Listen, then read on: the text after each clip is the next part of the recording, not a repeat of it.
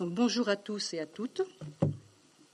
Merci d'être parmi nous aujourd'hui pour cet échange sur des projets d'énergie renouvelable qui se sont implantés ou en voie de l'être sur notre territoire de rechauffer communauté. Pour animer cette discussion, nous sommes deux membres du réseau Idéal, Idéal ici, demain, ensemble, agir localement. Euh, donc, je suis Annick Lemonnier, donc coprésidente de l'association Idéal, et Marion Doré, coordinatrice de la caravane des transitions.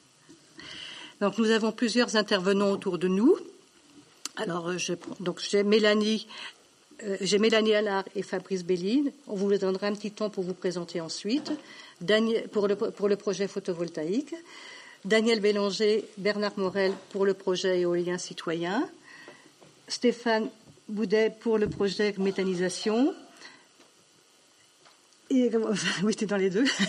euh, j'ai tout mon, nom. El Amla et euh, Stéphane Collet pour le, bois bocage, le bois, euh, pour la plateforme bois de, stockage bois. Voilà. Donc euh, on, va, on va animer ces échanges en, binôme toutes les deux. Et alors cet échange a, lieu dans le cadre de la caravane des transitions, qui est une opération portée par le réseau Idéal et qui est sortie lauréate d'un appel à projet financé par la région Bretagne et par l'ADEME. Et euh, cet appel à projet s'intitule Mobiliser les Bretonnes et les Bretons pour les transitions, auquel nous avons répondu en partenariat avec Roche Communauté. Avant-hier, hier et aujourd'hui, la caravane a fait halte à Martigny-Faire-Chaud pour explorer la thématique de l'énergie, du numérique et de la sobriété. Tout un programme. La transition énergétique est un des enjeux majeurs du XXIe siècle. C'est un fait scientifique. Il faut changer les modes de production, de distribution, de consommation d'énergie pour éviter un emballement du climat et toutes les, conséquences que cela va engendrer et ce que cela engendre déjà. Nous devons transformer notre système énergétique reposant sur des énergies fossiles, fort émetteurs de gaz à effet de serre et responsables du dérèglement climatique, vers un système énergétique reposant sur des énergies renouvelables. Et il faut réduire notre consommation d'énergie au maximum pour contenir ce dérèglement climatique. Les territoires ont un rôle crucial dans cette transition énergétique. Depuis 2015, les collectivités ont pour mission de construire un plan d'action en faveur de la transition énergétique et la, la préservation de la qualité de l'air. C'est le plan Climat, Air, Énergie territoriale ou PCAET. Rechauffé Communauté s'est saisi de cette opportunité pour mettre en place une stratégie des actions autour des économies d'énergie, de la qualité de l'air, des énergies renouvelables et de l'adaptation au changement climatique. Rechauffer, c'est donner des objectifs ambitieux pour, euh, pour avoir un mix énergétique et tendre vers une autonomie énergétique. Donc là, on prévoit 16 à 17% de réduction de nos besoins en énergie d'ici 2030, c'est-à-dire très rapidement. Et, euh, et cela implique notamment de réduire significativement nos consommations et en 2050 euh, d'être autonome de façon à, produire autant d'énergie qu'on en consomme sur le territoire. Ce, ce week-end, nous réfléchissons aux actions à mettre en œuvre pour relever les défis de la transition climatique. Vendredi et samedi, comme elle le disait Marion tout à l'heure, nous avons surtout parlé de sobriété autour de l'énergie et, du numérique. Nous souhaitons aborder aujourd'hui la production des énergies renouvelables sur le territoire. Deuxième pilier, pour relever le défi climatique défendu par tous les chercheurs et inscrit dans les différents scénarios étudiés jusqu'à ce jour. Au sein de la communauté de communes de la Rechauffée, du fait de l'urgence actuelle de produire autrement de l'énergie, des projets d'énergie renouvelable sont au cœur des réalisations où existent déjà. C'est de ces projets que nous allons parler ce matin, des projets citoyens, des projets collectifs, des projets coopératifs. Euh, voilà. En 2018, on produisait, euh, Communauté, donc dans son PCAET, a estimé qu'on produisait 107 gigawattheures d'énergie renouvelable. L'objectif en 2030, c'est d'en produire 519, c'est-à-dire on multiplie par 4, par plus que 4. Donc, nous allons donc voir comment les citoyens des, acteurs du territoire se sont mobilisés pour répondre à ces questions. Donc, on va faire un tour de table rapide où chacun se présente, dit qu'il présente son nom et son organisation, et ensuite on fera un deuxième tour de table où chacun pourra présenter les projets qu'il porte. Voilà. Mélanie, est-ce que tu veux commencer? Oui. Donne la parole aux femmes en premier. Pardon, excuse-moi. Donc, euh, je, donc je m'appelle Mélanie Allard. Euh, je représente une association qui s'appelle Collectif Amanlis en transition. C'est une association qui est née en 2020 suite à l'organisation d'un forum citoyen sur notre commune à Amanlis, euh, qui avait été organisé par un collectif citoyen à ce moment-là. Et, euh, et du coup, au cours de ce forum, on avait euh, euh, rassemblé ben, à peu près 200, enfin il y a 250 à 300 personnes qui sont passées sur le week-end et on a abordé différents sujets, euh, euh, l'énergie, la biodiversité, l'alimentation, etc. Et du coup, suite à ce forum, on a créé une association pour avancer, essayer de mettre en place euh, réellement des choses sur notre territoire. Voilà. Oui, donc Fabrice Béline, euh, citoyen d'Amanlis également, et dans le collectif Amanlis en transition. Et moi, j'ai rejoint le, le, le, cercle il y a. Euh, L'idée initiale est venue de 4-5 personnes dont Mélanie faisait partie, et puis le groupe s'est élargi pour la, constitution du forum citoyen euh, que j'ai rejoint. Et après, donc du coup, j'ai également pris part à la partie, enfin au, au développement des énergies renouvelables, pardon, excusez-moi, et au projet photovoltaïque à Amanlis.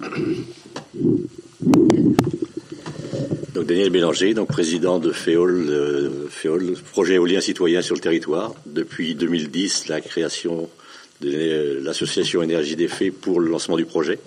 2012, la création de la société. Et donc on est aujourd'hui 2022 euh, à la porte de démarrer les travaux parce que j'attends dans quelques jours normalement la confirmation que le, le recours est bien, est bien clos. Voilà. Donc Bernard Morel, moi je suis originaire de Drou, je suis rentré dans le projet, donc je suis président de FEOL Développement Citoyen. C'est la, société citoyenne qui, euh, qui, disons, qui contrôle, qui maîtrise, enfin qui, qui sera actionnaire principal de, de FEOL, donc la société qui produira le, ou qui gérera le, le parc éolien. Donc je suis originaire de Drou, je suis agriculteur en retraite et je suis dans le projet depuis 2013 quand euh, on a créé sur la Garge de Bretagne un club de citoyens pour financer les études pour euh, justement la construction du parc. Voilà, merci. Stéphane Ouais, bonjour à tous. Donc, je suis Stéphane Boudet, euh, agriculteur sur la commune de Fercé, à côté de Martigny-Ferchaud. Et je représente aujourd'hui la société Métaferchaud, donc euh, qui est une euh, société qui s'est lancée dans la méthanisation euh, donc ce n'est plus un projet puisque c'est en place depuis 2016. On continue le tour de table. Donc, euh... bonjour, donc Guénel Hamelin, euh, je suis président, je suis agriculteur euh, sur Retier et euh, je suis président donc de la CUMA les Landes fourragères. voilà, j'ai rien d'autre à dire sur le sujet. Et, bon, donc nous, c'est plus sur le bois déchiqueté qu'on qu'on a réfléchi pour vraiment montrer une autre image entre guillemets euh, de l'agriculture auprès de nos euh, bah, des du moins des gens du territoire. Quoi. Oui, bonjour, c'est Stéphane Collet de Retier. Je suis agriculteur sur Retier. Euh, je suis membre de la CUMA avec Guénel et autrement je représente le collectif Bois Bocage, une association qui collecte le bois et qui redistribue le bois l'hiver. Quoi. Donc voilà que des acteurs du territoire qui sont présents euh, ce matin. Et donc maintenant, je pense qu'on va peut-être développer un peu plus vos projets. On vous donne 3-4 minutes pour présenter vos, chacun vos projets. Euh, S'il y a besoin, on vous interroge. Sinon, euh, vous les présentez euh, comme vous voulez. Je commence à nouveau par, le projet photovoltaïque.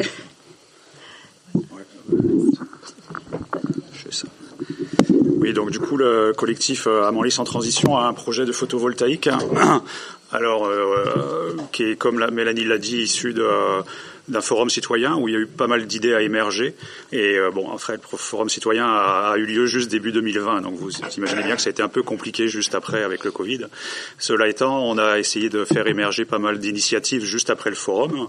Et finalement, bah, un peu plus récemment, on a décidé de se recentrer sur un projet pour essayer de fédérer toutes les forces qu'il y avait et pour essayer aussi de faire émerger une dynamique plus forte autour de ce projet. Et donc, on a choisi un, un projet photovoltaïque Alors pourquoi le, le, projet, pourquoi le photovoltaïque bah Parce que c'était une des idées fortes qui était sortie du forum aussi, et puis parce que c'est une technologie qui nous paraissait assez simple à mettre en œuvre, avec assez peu de contraintes administratives. Enfin, je pense que nos collègues pourront nous parler de, l'éolien à côté.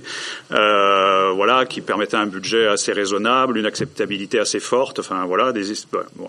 et euh, il semble que ce soit quand même intéressant, enfin que ce soit des projets intéressants, même en Bretagne, hein, s'il fait pas toujours beau. On voit qu'il fait quand de plus en plus beau. Voilà, et puis euh, il semble qu'on ait pas mal aussi de, recul sur les aspects techniques. Donc euh, voilà, c'est pour ça qu'on a choisi ce, ce projet qui nous paraissait possible de faire émerger assez rapidement, même si euh, c'est pas si simple que ça. Et donc du coup, euh, bah, pourquoi un projet collectif euh, de photovoltaïque euh, L'idée c'était de se dire qu'il y a des personnes sur les territoires et sur notre territoire plus précisément d'Amanlis ou autour qui étaient en capacité d'avoir des projets sur leur toit, mais d'autres qui n'avaient pas de toit disponible. Donc c'était une façon de faire pour que tout, enfin, tous les citoyens d'Amanlis puissent participer, qu'on puisse trouver un toit et qu'on ait un projet collectif tous ensemble sur un toit d'une de l'ordre de 200 mètres carrés. Donc du coup des gens qui peuvent pas investir chez eux pour investir. On a commencé à réfléchir à des part sociale de l'ordre de, de, 200 euros pour que chacun puisse euh, participer. Euh, voilà. Et puis pourquoi collectif aussi? Parce que bah, ça nous paraît important d'avoir euh, une force collective qui permet d'avoir plus de compétences, moins de risques, et puis aussi de créer du lien social évidemment autour de, ce projet. Quoi. Et puis il y a aussi l'idée de produire de l'énergie renouvelable sur ce toit photovoltaïque, mais aussi d'en faire un, projet exemple hein, et qu'on puisse discuter autour des énergies autour de projet dans, bah, les différents collectifs qu'on rencontre, et ici par exemple. Donc un projet collectif qui, pas simplement, qui ne vise pas que la production d'énergie, mais aussi une démarche citoyenne, une démarche collaborative avec un certain nombre de personnes. Et vous focalisez uniquement sur le territoire d'Amonlis ou euh? bah, euh, alors, pas forcément uniquement sur Amonlis. C'est vrai que dans l'idée de départ, euh, c'était plutôt à Manlis ou la proximité, surtout si on veut garder ce côté un peu pédagogique et puis ancré euh, en lien avec le, enfin, les prémices du projet qui étaient quand même le forum. Euh, mais bien sûr, on est ouvert à, ce que ça soit un petit peu plus loin sur le territoire. Et, et là, la problématique principale qu'on rencontre, c'est de créer une équipe suffisamment conséquente pour pouvoir aller un peu plus loin que ces prémices. Euh, on a émis euh, quelques quelques principes. On sait que voilà, il nous faut un toit à peu près de 200 mètres carrés. Euh, que en fait on, aimerait avoir une dizaine de personnes pour pouvoir vraiment commencer à avancer et créer des commissions avec chacun ses, ses fonctions quoi en fait. D'accord. Pour l'instant, vous êtes dans une phase de, comment, de, mobilisation en fait. Exactement. Et ça répond? Ben, on, sort d'une période qui était compliquée pour tout ce qui était collectif. On sent qu'il faut du temps là pour que ça redémarre, quoi. Très bien. Mm. Est-ce que vous avez des choses à ajouter euh, sur la, démarche de votre projet? Pas pour l'instant. non, je pense que c'est bon. Je propose qu'on passe euh, comment, aux voisins, donc euh, pour le projet éolien citoyen. Donc on vous donne la parole de Bernard et Daniel. Donc en 2010, a démarré le projet éolien, on était 15 personnes qui, avons créé l'association pour, euh, disons, rechercher un endroit où ça pouvait se faire éventuellement. Donc on avait plusieurs possibilités sur le territoire. Et puis donc on a réussi à, rassembler suffisamment d'agriculteurs pour avoir un lieu, parce que le problème c'est que construire des éoliennes, il faut bien avoir un lieu. Donc euh, il fallait savoir s'assurer que l'agriculteur était d'accord avec nous pour monter le projet. Donc on a réussi à avoir un nombre suffisant de, de protocoles fonciers pour pouvoir euh, lancer la création de la société. Et donc en 2012, création de la société. En 2013, on a fait une augmentation de capital qui a permis de rassembler 150 personnes supplémentaires, à peu près, qui sont euh, venues pour aider à financer le projet. On a financé les études, on a obtenu le permis de construire en 2018, et puis malheureusement depuis 2018 on est en recours, donc euh, le projet est un peu en attente pour l'instant, mais aujourd'hui ça se précise et j'attends donc dans quelques jours, je pense, la confirmation que le recours est bien, est bien levé. Donc, euh, et donc je te laisse pour la partie euh, oui, mobilisatrice derrière. Oui. Donc euh, on est dans une nouvelle phase. Jusqu'ici, on a les 167 personnes, puisqu'on est 167 dans le projet, ont rassemblé, ont apporté à la société environ 525 000 euros pour financer les études, parce que ça coûte, ça coûte cher. Et euh, normalement, on devrait terminer euh, la fin de toutes les opérations de développement pour pouvoir arriver à la dernière phase, c'est-à-dire pouvoir lancer la construction. Et là, on arrive dans cette dernière phase-là où on veut à nouveau s'adresser à des citoyens complémentaires. On recherche à faire en sorte que de nouvelles personnes rentrent dans, le, dans la société pour pouvoir euh, à la fois participer à la construction de ce parc, apporter une contribution financière pour apporter euh, euh, une participation citoyenne à, à, la construction et à la gestion du, du, projet. Donc, on espère au moins doubler, voire tripler le nombre de personnes qui puissent à la fois participer et puis à la fois apporter des fonds parce qu'il faudra bien autofinancer. Le projet, euh, pour, euh, pour rappel, le projet euh, est environ aujourd'hui, mais on ne maîtrise pas encore bien parce que du fait des événements, des derniers événements actuellement, c'est très très volatile au niveau du coût. on recherche, on aura un, investissement d'au moins 20 millions d'euros à faire qu'il faudra autofinancer peut-être aux alentours de 15%, c'est-à-dire 3 millions d'euros qu'il faudra trouver auprès euh, des citoyens locaux, auprès de nouveaux euh, acteurs qui vont rentrer sans doute dans la société. je citerai notamment la, communauté de communes de la Rochauffée qui, depuis le début, nous soutient et envisage de participer également à l'apport financier et à la gestion future du parc. Donc, quand vous dites projet citoyen, est-ce que vous pouvez donner quelques caractéristiques d'un projet citoyen? Oui. Bah déjà, euh, jusqu'ici, euh, l'ensemble du travail qui est fait depuis 12 ans maintenant a été fait uniquement par des, citoyens. Je rappelle que euh, est structuré avec une équipe qui est chargé de conduire la réflexion et les études. Donc euh, ça s'appuie sur une acquisition de connaissances, de, de, de, compétences nouvelles qu'on acquiert au fur et à mesure. Donc déjà, c'est essentiellement des citoyens qui sont dans le projet et on associe, on veut associer l'ensemble des donc des 167 personnes aux décisions euh, fortes euh, qui vont structurer euh, l'orientation du, projet.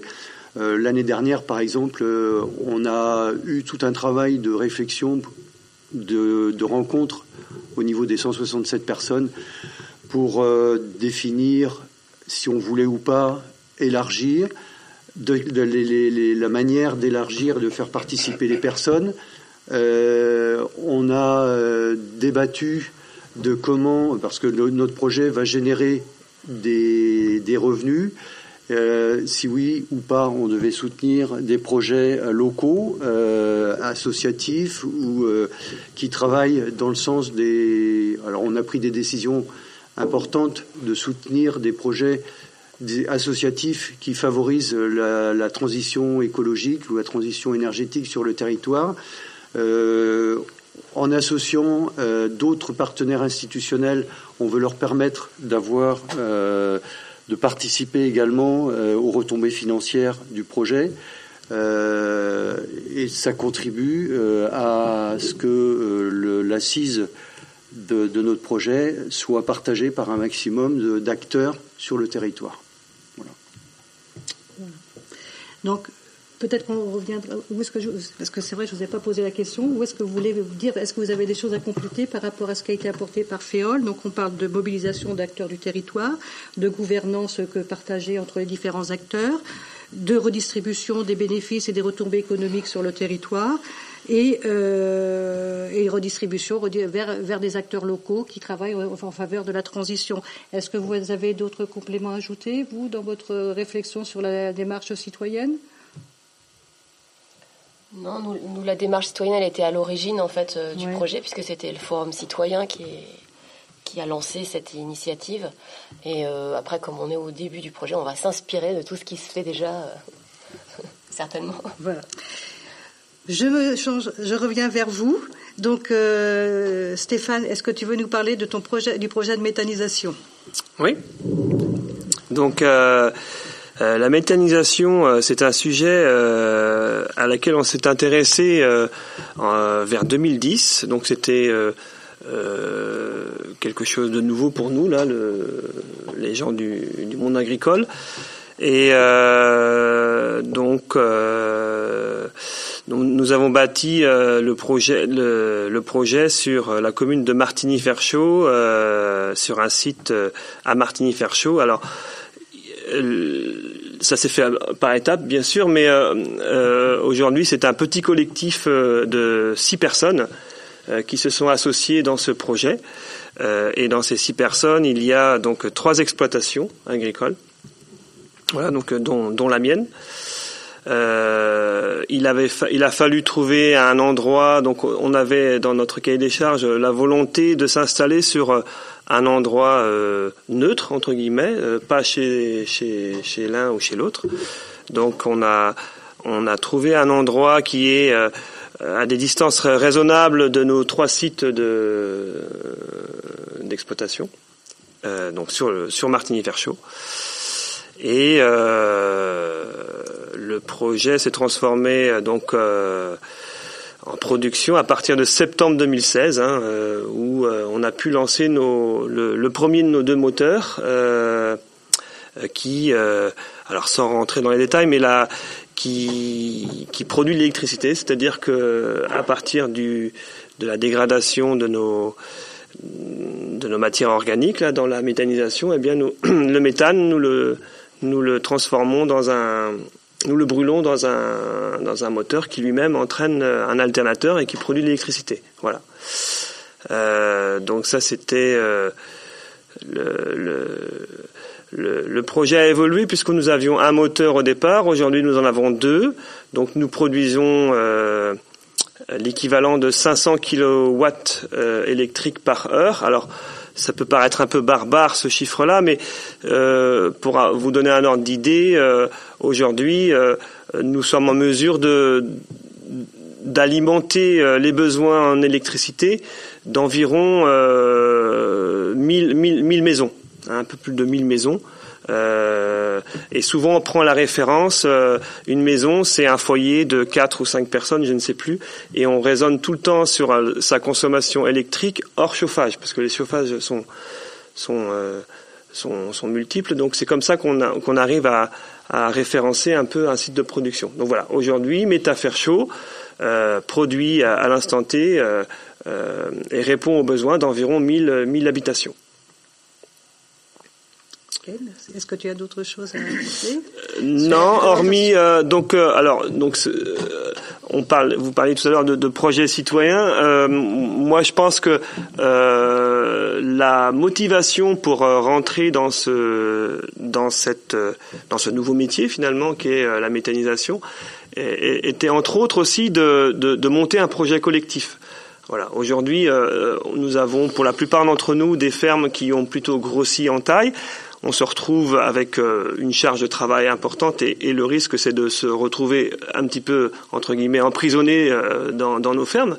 Et euh, eh bien ce projet-là a permis, en tout cas pour ma part aussi, de de, de, rentrer dans un collectif et donc de d'élargir nos horizons de réflexion, de de, de, de, tout ce que comporte un projet en commun, quoi. Voilà. Donc, tu as parlé dans les partenaires trois, trois exploitants. Et après, euh, trois exploitations. Et donc, c'est quels sont les autres partenaires? Voilà. Donc, les, six associés euh, sont composés donc de quatre agriculteurs, quatre pour trois exploitations, puisqu'il y a un site qui comporte deux associés hein, par, le, par la structure GAEC. Et euh, les deux autres membres de la SAS sont, euh, ne sont pas des agriculteurs, sont, euh, ils ont des parts égales dans la société. L'un d'entre eux est mon frère, voilà, Sébastien, qui a, en plus d'être la particularité d'être associé, qui est également donc le, le, gestionnaire du site. Voilà, c'est que on, on, a décidé, et à juste titre, de on rentrait quand même dans un nouveau métier. La méthanisation, c'était, on rentrait dans, enfin, c'était l'inconnu hein, en 2010, et donc, euh, euh, comme tout métier, eh bien, il faut, euh, il faut être professionnel. Et du coup, on a, on a donc Sébastien, mon frère, qui qui qui chapeaute le, la station et c'est son activité principale. Et la sixième personne, c'est donc Benoît Bouvry, qui est un, un originaire de Martigny-Ferchaud, voilà, et qui avait, euh, qui est issu de milieu agricole lui aussi, mais qui travaille dans un tout autre domaine, en l'occurrence pour un, un, centre de gestion agricole, et qui euh, qui apporte euh, sa pierre à l'édifice, lui aussi d'une autre manière euh, que nous, les agriculteurs, mais qui est euh, notamment apporteur, enfin d'une veille technologique, d'une voilà, qui nous apporte des informations un petit peu sur les, les évolutions qu'on pourrait apporter à notre à notre société. Donc, vous, vous avez un salarié donc dans votre organisation. Voilà, on a fait le choix. Alors, on a fait le, le pari parce que c'était pas forcément gagné au départ. On a fait le choix de, de entre guillemets professionnaliser une personne sur le site. Euh, pour que ça ne soit pas trop lourd pour nous, les agriculteurs, euh, qui sommes déjà bien occupés sur nos exploitations. Et je pense qu'on a fait un bon choix en faisant ce choix-là. Oui. Très bien. Merci mmh. Stéphane. Guénaël, je te passe la parole. Tu vas nous présenter la structure support du, de la plateforme Bois. Euh, et euh, comment Stéphane Collet, cette fois-ci, donc euh, complétera donc, par rapport à d'autres aspects techniques. Oui, donc euh, bah, l'idée c'est de parler un petit peu peut-être euh, succinctement. Bah, donc la société support, c'est la CUMA les Landes Fourragères, qui est basé à l'Érablette à Martigné, et puis qui a un second site depuis peu, là, depuis un an et demi, parce qu'on a fusionné avec la CUMA de Quem. Donc une CUMA, c'est une coopérative de matériel agricole. Donc c'est on réunit, euh, en l'occurrence là, on est 70 agriculteurs, et l'idée c'est mutualiser du matériel en commun, quoi. Donc euh, c'est vraiment une idée euh, quand même de, de collectif, dont la SAS Métaferchaud fait également partie. Et euh, derrière ça, euh, euh, donc bon, différents matériels. On a des agriculteurs en conventionnel, en, en intensif, extensif, en biologique. Donc c'est vraiment varié. Les conseils d'administration sont très animés justement par rapport à ça. Et ça c'est super sympa. Euh, on a donc mené une réflexion euh, bah, sur le, le bocage euh, suite à bon différentes différentes structures euh, au niveau euh, comment départemental. En fait, il y a une CUMA euh, bah, du côté Saint-Brice qui avait une déchiqueteuse, et puis nous de notre côté, on s'est dit bah il faut qu'on avance aussi vis-à-vis de la transition. Et certains avaient déjà monté des, des chaudières, mais depuis de longue date, quoi, par le passé, même dans nos adhérents. Et suite à ça, on a acheté une déchiqueteuse il y a à peu près cinq ans. Donc une déchiqueteuse qui prend du bois euh, coupé, euh, forcément euh, des haies, qui le met en, en petits en petits morceaux pour alimenter ses chaudières.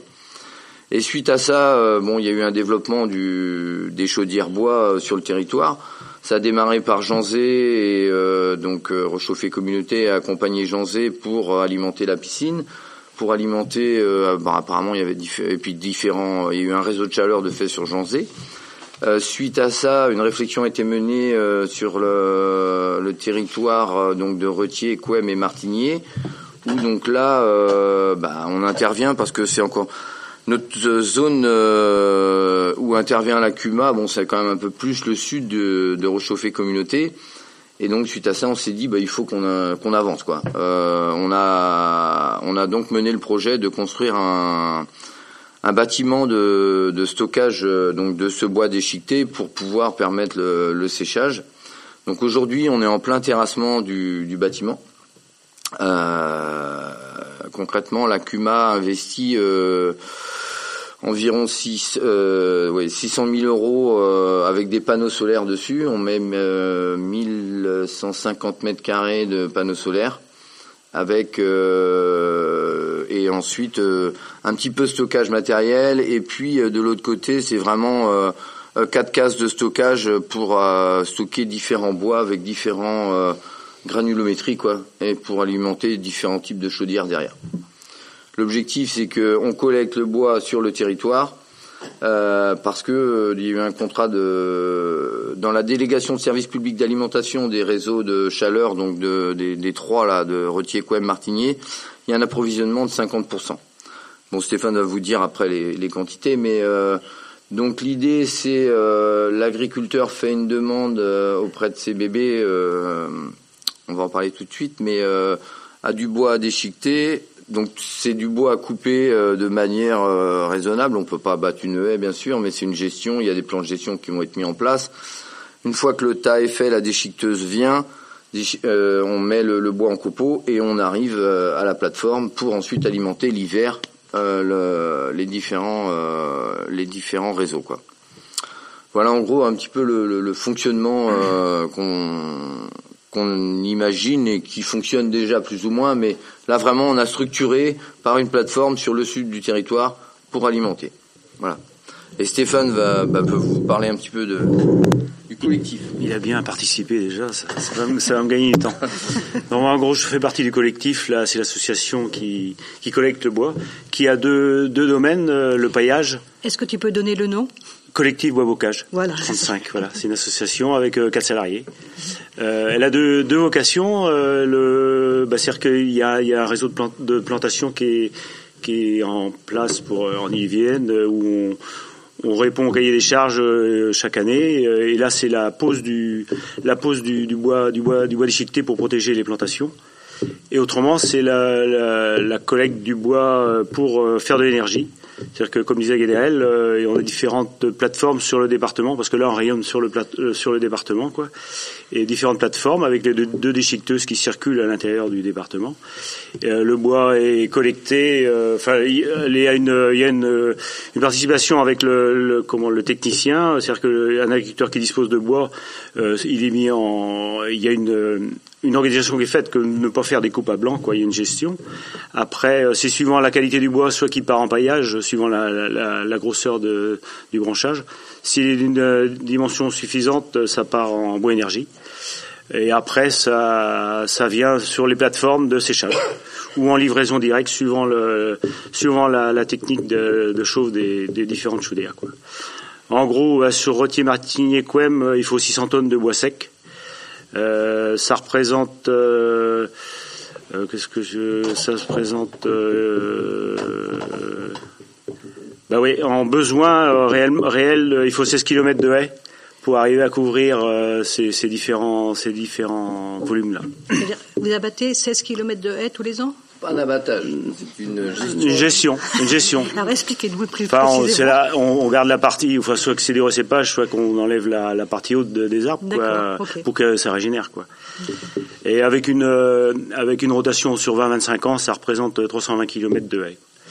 Et sur la commune de Retier, on a enlevé euh, 7 chaudières et ça représente 100 000 litres de fuel euh, qui va être économisé chaque année. Donc ben, ça me permet de faire une transition euh, sur la deuxième partie du sujet qu'on voulait traiter. Donc c'est en quoi vos projets d'énergie renouvelable contribuent à la transition écologique sur le territoire. Donc c'est un petit peu ça. Ben, si tu veux continuer sur ces, euh, Stéphane, donc euh, en quoi la replantation des haies, en quoi la gestion du bois a un aspect bénéfique pour le territoire, pour les exploitants agricoles, pour voilà, c'est. Bah, l'objectif, c'est de remotiver quand même les agriculteurs par rapport au bois, parce que c'était euh, un domaine, c'est un domaine que notre génération on a laissé tomber de côté, quoi, avec des différents remembrements. Après, euh, recréer un, maillage au niveau des, communes dans notre environnement, parce que le bocage est vieillissant, et améliorer la, biodiversité pour euh, les différents auxiliaires. Donc là, c'est les aspects écologiques. Et sur le plan économique, est-ce que ça a des, est-ce que ça a des retombées aussi euh, pour euh, de, de, enfin, de produire de l'énergie? Euh, ça reste difficile malgré tout, mais si si c'est un, une activité qui peut être rémunératrice si elle est fait, s'il y a du volume, s'il y a des, si c'était bien préparé quoi. Est-ce qu'il y a comment euh, est-ce que ça a un impact sur, euh, on a parlé de biodiversité, mais est-ce que ça a un impact sur la production agricole? Est-ce que ça améliore la reproduction agricole? Est-ce qu'il y a des, est-ce qu'il y a des réticences Quand il y a, c'est pas évident, donc il y a un peu de réticence qu'en fait. Euh, Certainement, ouais, voilà, c'est, c'est, faut essayer de lever, lever certains freins, quoi. Mais par les temps qui courent, avec les jours passés qu'on a, qu'on a eu, on voit bien que tout le monde cherche de l'ombre, plus que jamais, c'est nécessaire, quoi. Et c'est pour, pour limiter l'assèchement des sols, l'érosion, toute la, toutes les différentes pollutions, quoi. Ça, il faut recréer un, maillage qui, qui, a, disparu un petit peu. Quoi. On est une région d'élevage. Est-ce que c'est un intérêt également pour euh, euh, ces, territoires? Certainement pour les animaux. pour les animaux qui sortent, parce qu'on voit très peu d'animaux dehors maintenant. si, si, indéniablement. c'est vrai qu'on a également le programme Brace Bocage bah, mené par la communauté de communes qui nous aide à, à replanter. Et chaque année, il y a de la replantation de fait. Euh, avec cet objectif, bien sûr, bah, du bois bocage, mais on a aussi le, bah, les animaux, la protection des cultures, et puis euh, voilà. Maintenant, il faut qu'on arrive à. C'est aussi pour ça que sur euh, le territoire, on s'est dit, euh, bah, il faut qu'on fasse une plateforme de stockage. Ça va entre guillemets faire réfléchir les gens à comment je, je gère le, bois que j'ai présent sur mes haies et comment je, je peux participer. Parce que il y a le côté économique, mais je sais que les agriculteurs y regardent et tout le monde y regarde évidemment, mais il n'y a pas que ça. Et donc quelque part, euh, en mettant une plateforme en place, on s'est dit que ça va pouvoir euh, impulser une nouvelle, euh, nouvelle dynamique, quoi. Et sur la CUMA, je voulais rajouter un petit. On réfléchit quand même en lien avec Métafaire Chaud, justement peut-être à faire rouler des tracteurs au bio-GNV. C'est, il en existe des prémices. Et c'est vrai qu'aujourd'hui, au niveau de la CUMA, donc transporte les différentes matières pour alimenter euh, Métafaire chaud. Et euh, l'idée, c'est peut-être de, de, faire rouler du tracteur au, au gaz. Euh, au gaz quoi.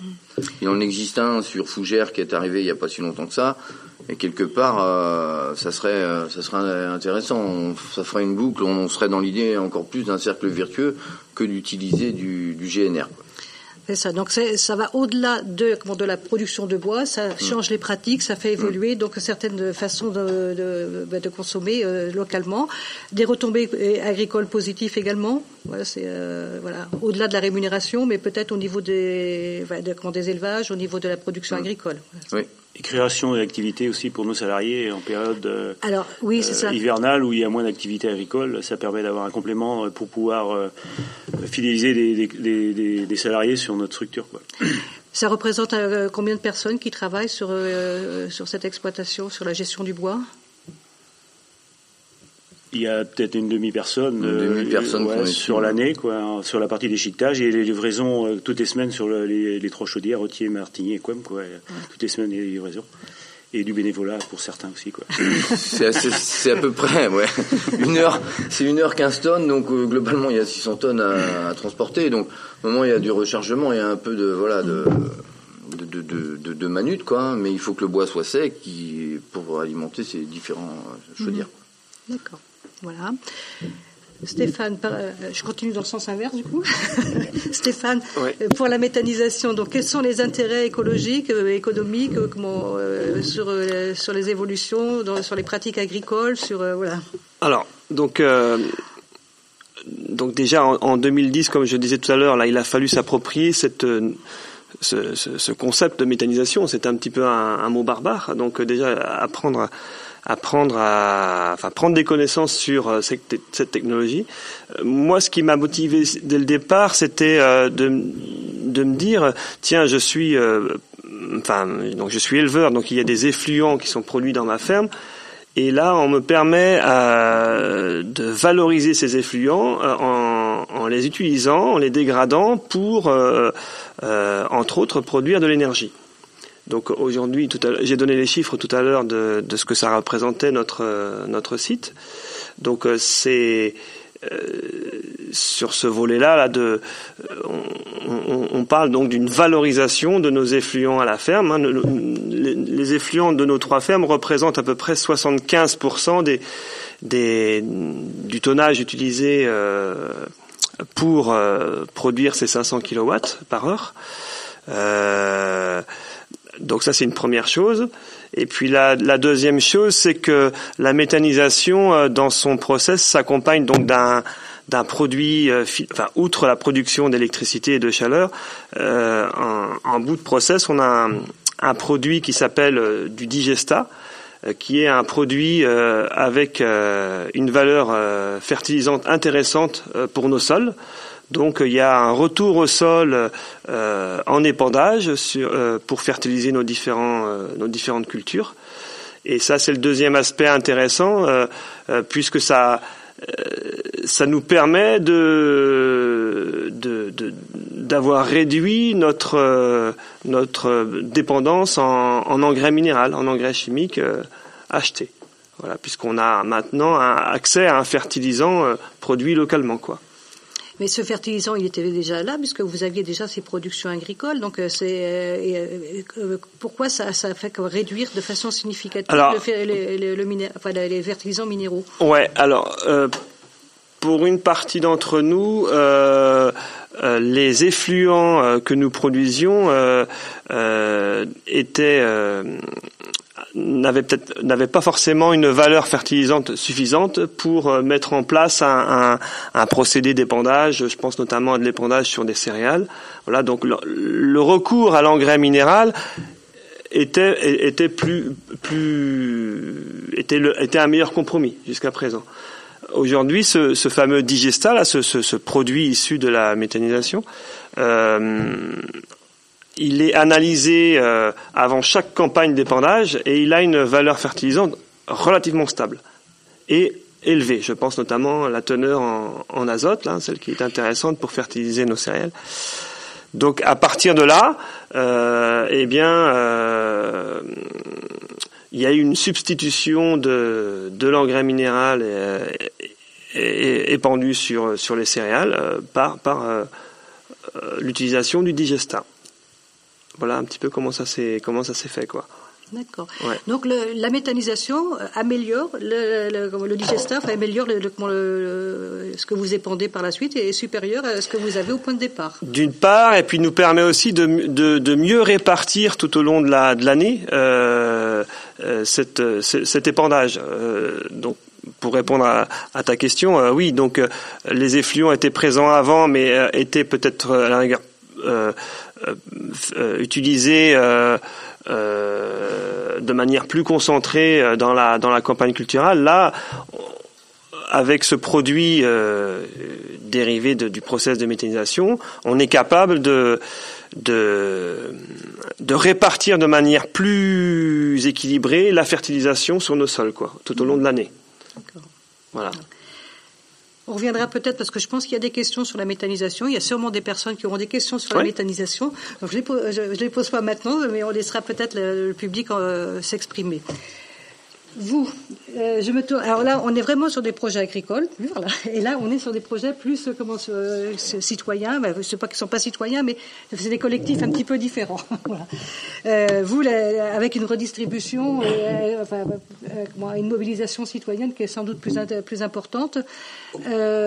donc, comment vous évaluez les retombées que vous pouvez avoir vous de, vos projets en termes de comment, ou en, en termes d'économiser des, des, gaz à effet de serre Voilà, est-ce que vous êtes, vous pouvez nous donner quelques informations, euh, sachant que pour l'instant vous êtes dans les projets, euh, c'est peut-être peut-être plus difficile à évaluer, mais peut-être que vous avez quand même des éléments.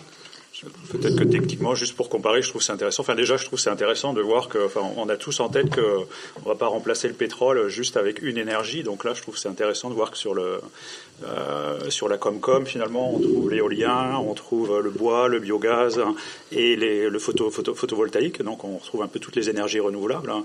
Et pour comparer un petit peu avec le biogaz, nous, on, on, envisage à peu près 200 mètres carrés dans un premier temps de, de toit, et c'est 36, 36 kilowatts.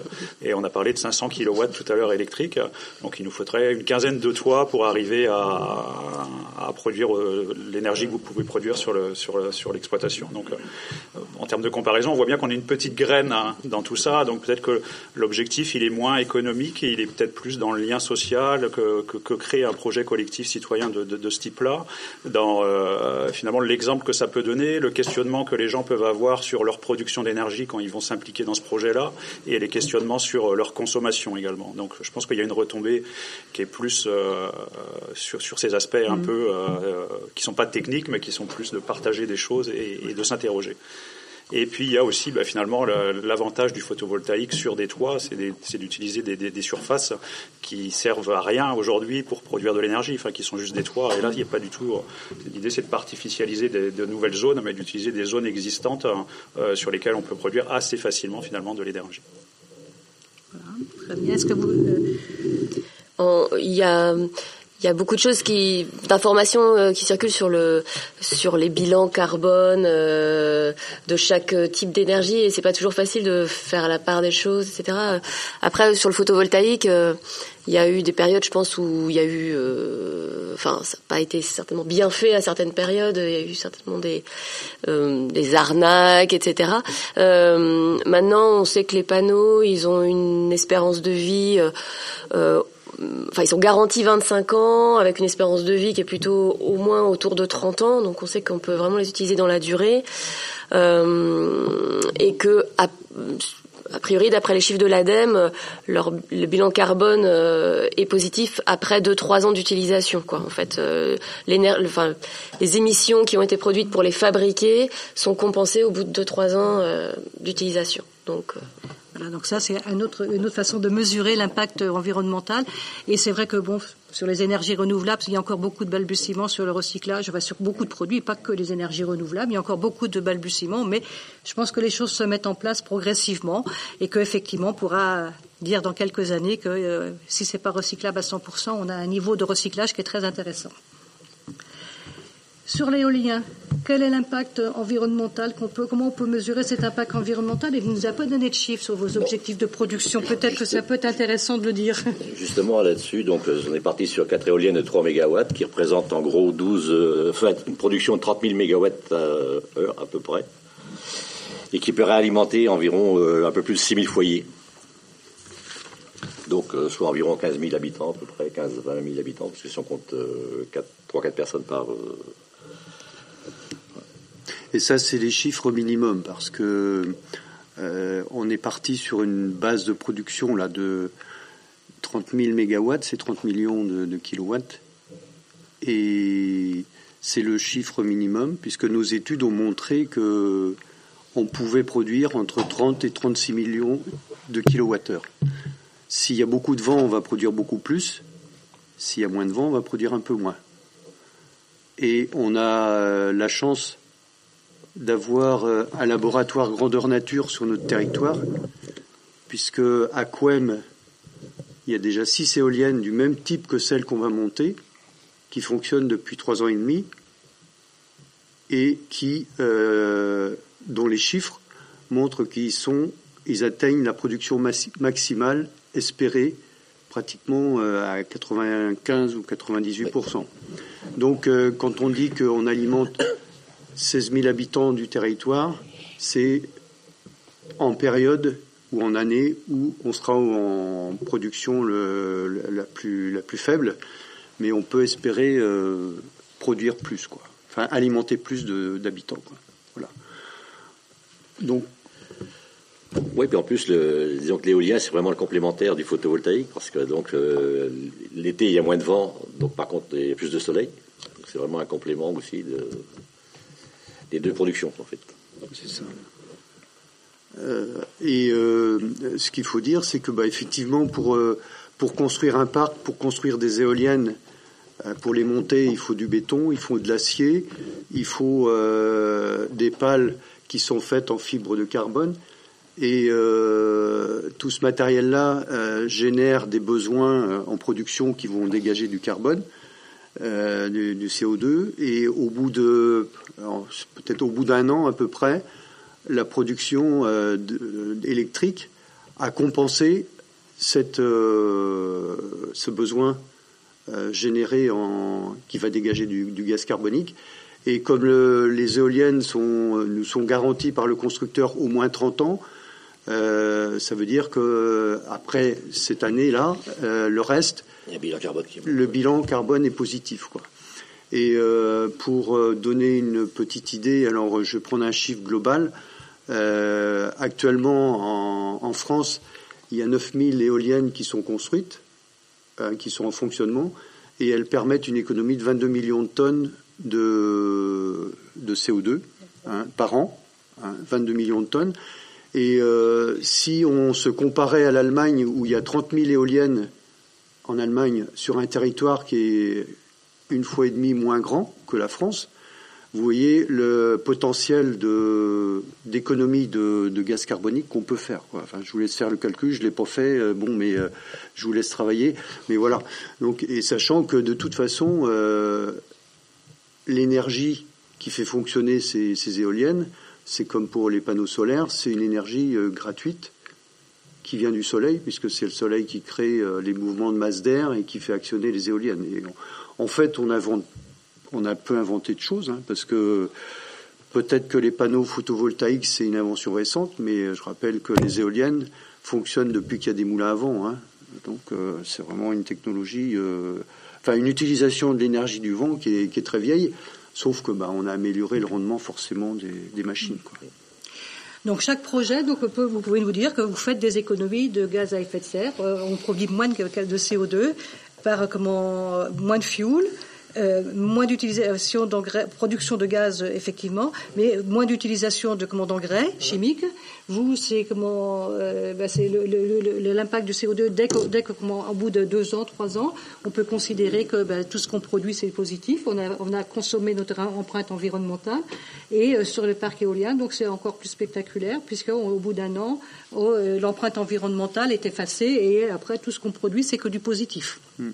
Donc on a des, si on les on mesure euh, progressivement ces, économies de, gaz à effet de serre. Je reviens sur le parc éolien. Donc il y a, donc on voit euh, l'intérêt bon, écologique et euh, aujourd'hui on a quand même pas mal de contestations sur les projets éoliens qui sont liés à leur impact environnemental peut-être, mais pas pas qu'uniquement. C'est beaucoup aussi de, de, de, mécontentement des riverains. D'ailleurs c'était les recours qu'on a que vous avez pu connaître. Hein, mécontentement des riverains qui sont basés à la fois sur comment bah, sur la dévalorisation peut-être de leur patrimoine euh, à, cause de la proximité des éoliennes, qui sont liées aussi à l'impact environnemental sur la, faune et la flore, euh, qui sont liées également peut-être euh, à des aspects esthétiques. Il y, en a qui les trouvent pas belles, nos éoliennes, d'autres qui les, qui les, aiment. Donc voilà. Donc comment vous réagissez, comment vous répondez à, ces, à ces détracteurs de l'éolien?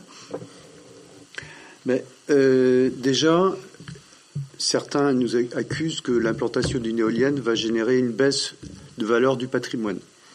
Donc, dans les, on a eu trois couples de contestataires euh, qui ont déposé un recours en 2018. Parmi les trois couples, il se trouve qu'il y a un couple qui a vendu sa maison et a priori, il n'y a pas eu de dévalorisation.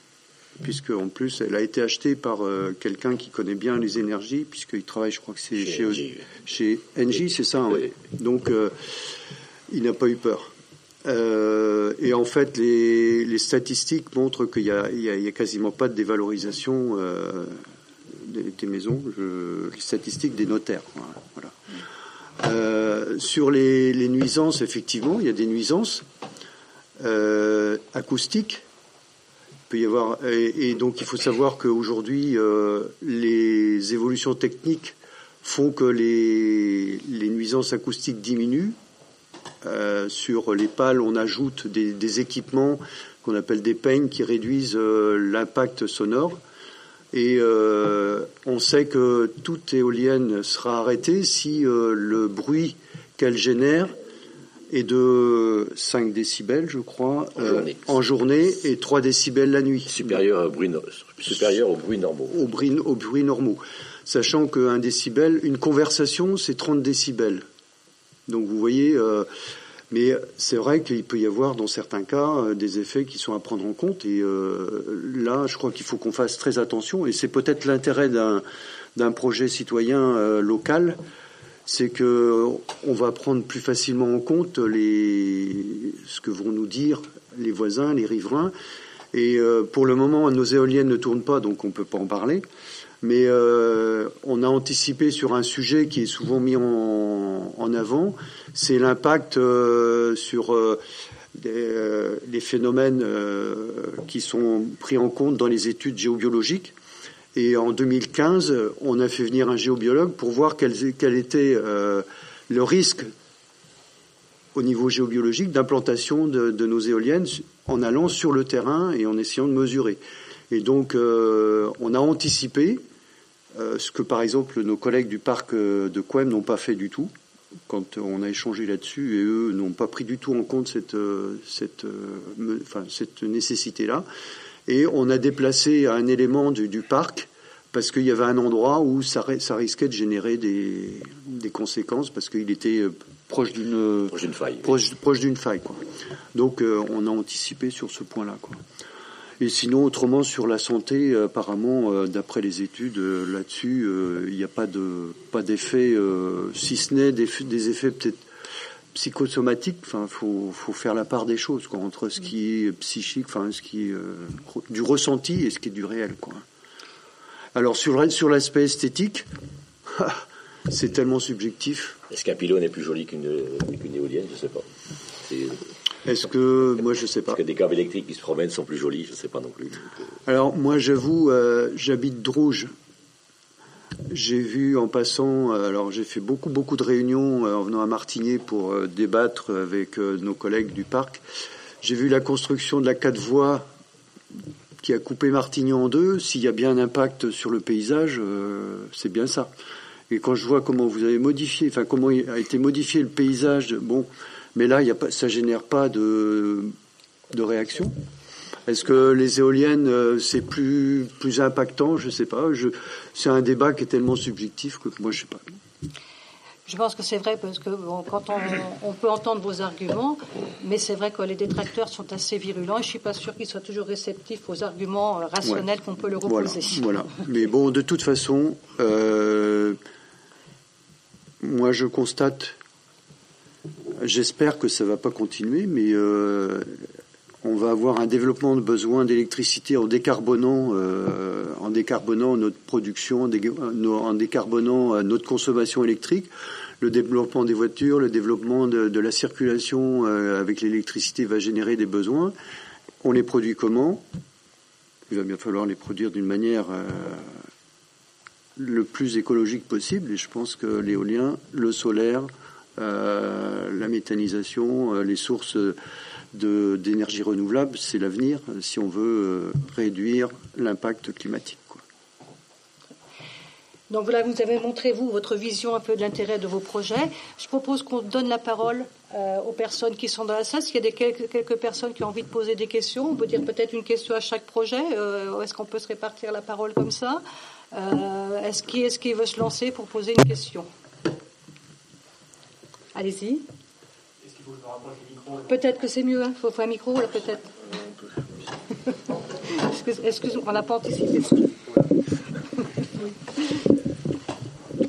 Oui, félicitations à tout le monde hein, déjà, euh, et en particulier à ceux qui ont un esprit euh, citoyen, on va dire, dans, le, dans, dans, dans ces initiatives. Euh, nous, on va, euh, on va euh, installer des panneaux solaires sur notre toit. Enfin, c'est quelque chose qu'on est, on est absolument déterminé. Et la question que je me pose, je ne sais pas si c'est une question technique ou une question citoyenne, c'est le surplus qui va être revendu, en fait, qui va être injecté dans le réseau. En fait, comment comment on peut fonctionner avec un collectif citoyen comme le vôtre? Est-ce qu'on peut vous l'attribuer, si je peux dire? C'est-à-dire, est-ce qu'on peut faire en sorte que ce soit vous qui récoltiez l'électricité, en fait, d'un tel euh, projet individuel? Parce qu'en fait, vous allez, euh, si j'ai bien compris, être composé de projets individuels. Comment vous faites les comment vous faites les connexions, en fait, entre les toits individuels, on va dire? Euh, à, ce stade, hein, on est vraiment dans les prémices du projet, mais à ce stade, on est plus sur un toit euh, de l'ordre, ouais, un seul toit de 200 mètres carrés. Mais la question s'est posée lors de notre dernière assemblée générale, où quelqu'un a proposé ce genre de choses. Il semble que techniquement ce soit compliqué. Moi, je suis pas. Mais donc du coup, le, enfin, le, projet au jour d'aujourd'hui, il est plus de viser un toit de 200 mètres carrés et, euh, et avec une revente totale de l'électricité. Mais en fait, nous, on veut juste mettre les prémices du projet et on veut le construire avec le collectif qui va se créer. Donc, on veut pas non plus trop le définir. Je ne sais pas si ça répond à peu près à votre question. Donc vous, vous, parlez d'autoconsommation et là on est dans le système de revente de, l'électricité produite sur le réseau euh, d'électricité euh, donc, effectivement, bah, c'est vrai, c'est sans doute euh, c'est des, des, cheminements un petit peu différents. Une autre question? Vas-y, Manu. Oui, là, ma question concernait plus euh, la, méthanisation, dans le sens où, euh, euh, comme on digesta production de méthane, donc on brûle le méthane, donc on dégage du CO2, enfin disons qu'il y a du carbone qui est qui s'en qui s'en va. Et comment c'est par rapport à la, la matière organique du sol parce qu'en fait, quand on remet des lisiers et autres, on, ou du fumier, on remet la matière organique dans le sol. Et du coup, comment euh, on, pourrait se dire en première approche, bah tiens, on fait l'électricité, mais on appauvrit en matière organique du sol parce que le carbone qui, qui est brûlé. Comment comment c'est raisonné pour remettre de la matière organique?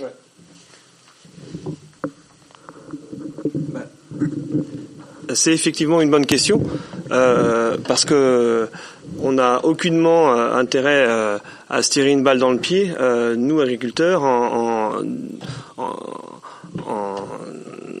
dispersant le, carbone dont on a besoin pour la vie de nos sols. Donc c'est un sujet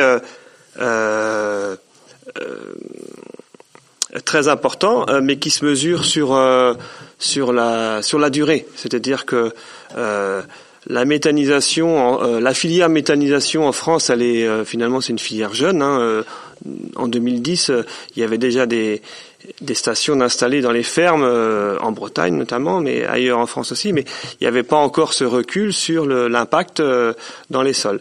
Et il s'avère que depuis les, connaissances se sont élargies et euh, je, je, relisais encore récemment, là on a, on a donc euh, un, tout un réseau de d'écoles d'ingénieurs euh, agricoles là, qui ont fait des, des, des, suivis de sol et qui font des suivis de sol euh, un peu partout en France. Et euh, il s'avère qu'aujourd'hui, euh, le, le, le, le, le, taux de matière organique dans les dans les sols ne, ne, ne varie pas. Alors ça, ça, ça, se mesure sur une longue une longue échelle. Voilà, nous on a euh, que six ans de production euh, et d'épandage de digesta euh, comme historique. donc on fait des analyses de sol régulièrement, tous les ans, sur nos sols qui reçoivent ce produit. Et donc à ce jour, il n'y a pas d'évolution, mais comme je l'ai dit tout à l'heure, ça, se mesure dans la longueur. Alors, faut, faut pas oublier que dans le dans le digesta, il reste du carbone. C'est-à-dire que euh, on, a on ne, brûle pas tout le carbone. Il y, a, une partie qui reste qui reste qui n'a pas été digérée en fait dans le dans le dans le digesta. Et puis le digesta a des permet des apports autres que l'azote, enfin les, les, les, les, intrants fertilisants classiques, l'azote, le phosphore euh, et la potasse, mais on a également des minéraux qui sont intéressants pour la vie de sols, du calcium, du magnésium. Euh, euh, donc euh, on sait qu'il y a un petit peu deux écoles sur ce sujet-là, euh, ce sujet de l'évolution du tonne organique dans le sol. Euh, vous avez vous allez avoir une partie des scientifiques qui sont qui vont vous prouver euh, par A plus B qu'il n'y aura pas d'impact sur sur le sol, d'autres qui sont plus réticents. Donc à nous d'être vigilants effectivement sur ce sujet-là. On a, comme je l'ai dit en introduisant, c'est qu'on n'a absolument aucun intérêt de d'appauvrir nos sols quand on s'est lancé dans la méthanisation. Donc on va on va suivre un petit peu les les, les, études qui sont menées, euh, euh, euh, mais a, priori ce, ce n'est pas le cas quoi. Hmm. Voilà. Une autre question?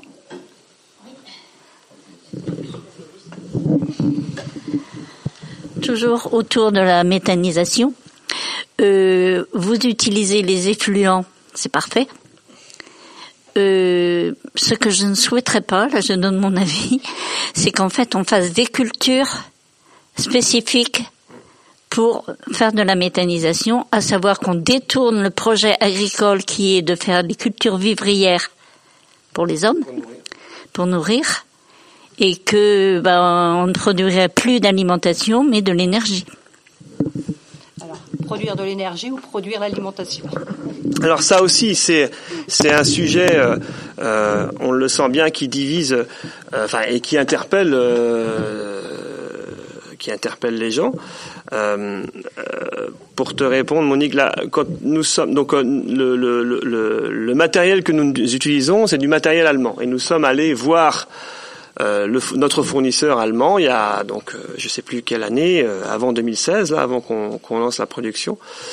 Et en Allemagne, en Bavière, nous les agriculteurs, là, le, le, qui sommes allés visiter notre fournisseur, on a été les, les premiers choqués entre guillemets de voir que les Allemands avaient fait le choix d'utiliser autant de de maïs, hein, en l'occurrence, pour alimenter leur digesteur. Donc, euh, euh, euh, on n'avait pas du tout vocation à, copier ce, modèle-là. Les Allemands sont partis dans un modèle où je pense qu'aujourd'hui ils se rendent compte qu'ils ont été un peu loin dans le dans ce modèle-là. Donc en ce qui nous concerne, nous, on a donc une, une, une, une, large comment, proportion d'utilisation de nos intrants pour fabriquer le gaz. Hein. Tout à l'heure, je parlais des 75%. Et puis donc, on a les 25%, enfin oui, 25% restants du tonnage utilisé pour pour pour la méthanisation, qui sont euh, euh, en grande partie des déchets agro, agro-industriels, voilà, des, déchets d'usines d'aliments, de donc des, des, coproduits qui n'avaient pas beaucoup de valorisation, donc euh, là-dessus il n'y a pas trop de, de, choses à dire. Et puis on a une partie effectivement où on a on va chercher donc des, des fourrages sur nos sur nos fermes. Alors la grande partie d'entre elles ne sont il n'y a pas eu de détournement de, de l'utilisation du sol, puisque ce sont... Euh, alors il y a eu un terme là aussi euh, qui a été mis en face, ce sont euh, ce qu'on appelle des cives. Et une cive, c'est quoi? C'est Ça veut dire une culture intermédiaire à vocation énergétique. C'est-à-dire que c'est une culture qui est mise en place entre euh, une culture qui a été récoltée l'été, hein, une céréale, et euh, euh dans l'attente d'en mettre une autre en place au printemps d'après.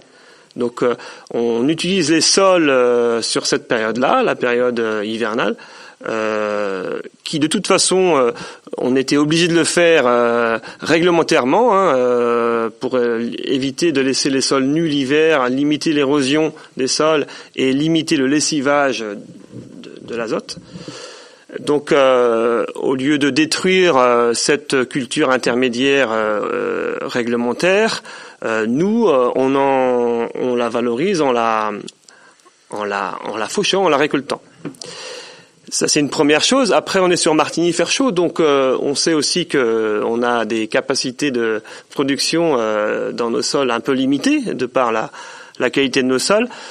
En ce qui me concerne sur l'exploitation, je raisonne un petit peu différemment. Alors je c'est un petit peu expérimental, mais je suis donc éleveur de porc, donc j'utilise euh, mes terres pour nourrir mes animaux euh, avec des céréales et du maïs. Euh, maintenant, j'ai certaines de mes surfaces qui sont de qualité très moyenne et qui ne qui ne fournissent pas des grands rendements, voire même pour certaines surfaces, le, le, maïs est proscrit puisque pas assez de pas assez de réserves dans, dans le sol. Donc euh, j'ai réintroduit euh, des hectares de prairies euh, dans mon assolement sur l'exploitation. avant la méthanisation, il n'y avait absolument aucun intérêt pour moi, puisque jusqu'à preuve de contraire, on, on nourrit pas des cochons avec du foin. Euh, donc j'ai réintroduit quelques hectares de, de, prairies dans et donc là c'est un raisonnement plus global. Euh, je, ça va permettre donc d'allonger mes rotations de culture et on sait que cette euh, ça peut avoir un impact intéressant bah déjà pour euh, pour limiter la enfin maîtriser la gestion des mauvaises herbes des adventices euh, euh, je réduis aussi l'usage des pesticides, hein, puisqu'une prairie, une fois qu'elle est implantée, eh bien, finalement, on la fauche et on la refertilise avec du digesta. Voilà. Et, euh, et donc euh, derrière cette prairie, je devrais pouvoir récupérer, euh, par exemple, pour implanter un, maïs sur, sur, certaines surfaces, je pourrais avoir un maïs intéressant. Donc là je fais de la je fais de la biomasse non plus pour nourrir effectivement donc là on parle de culture dédiée certes c'est vrai sur c'est une, ça représente une petite une petite surface hein, de l'ordre de euh, enfin sur le, au sein de la société euh, Métafercho, c'est une, quinzaine d'hectares. Mais moi, je pense que, euh, alors là, on parle vraiment de d'hectares qui étaient dédiés avant à faire de la, de la céréale ou du maïs, qui aujourd'hui est dédié à faire de la biomasse, du fourrage. Mais je pense qu'il peut y avoir un intérêt agronomique au sein de l'exploitation. Le maïs, parce que le maïs est un sujet je, apolémique effectivement pour alimenter euh, les, euh, les, les, digesteurs de méthanisation. Euh, il y a une dérive à ne pas faire, ça on en est parfaitement conscient, nous les, associés de Métafercho. On ne veut pas reproduire le modèle allemand. D'ailleurs, le gouvernement français a, a mis en place des, des, des réglementations pour limiter l'usage, enfin le détournement de l'usage des terres agricoles. Euh, pourquoi on parle du maïs? Parce que le maïs, il est, il, il est, il est il est, il est, c'est un produit très intéressant pour la méthanisation. Alors sans rentrer dans le détail, mais il est, euh, il est, il permet de maintenir une stabilité au sein de la de la biologie euh, des digesteurs. Et en plus, il est relativement euh, méthanogène. Le maïs fournit une teneur en, en matière sèche intéressante à l'hectare par rapport à d'autres. Donc c'est pour ça qu'on parle beaucoup de maïs. Donc nous, on est très à l'aise là-dessus au sein de Métafaire Chaud. Euh, je regardais un peu les chiffres de nos deux dernières campagnes. on, a pu bénéficier euh, de, bah, notamment euh, l'été dernier d'un été propice à la production de maïs, et donc nous avons nous avons fait rentrer du maïs euh, à Métafaire Chaud. Euh, alors, il représente moins de 5% du, tonnage euh, que nous utilisons euh, annuellement dans la production de gaz. On a pu rentrer du maïs parce que ça, a été une année à maïs. C'est-à-dire que on sait pertinemment, on est éleveur avant tout, on a des bêtes à nourrir, nos voisins ont des bêtes à nourrir. Voilà, tant que nous resterons dans une zone d'élevage, eh bien la priorité est à l'élevage. Donc on est, on a on a la, volonté euh, d'aller euh, stocker du maïs lorsque les lorsque lorsque le maïs est disponible, c'est-à-dire que lorsque les agriculteurs éleveurs ont rempli leurs silos. Euh, je vais prendre un autre exemple. Il y a trois ans, j'avais du maïs à vendre, euh, je sais plus, trois ou quatre ans, au sein de mon exploitation.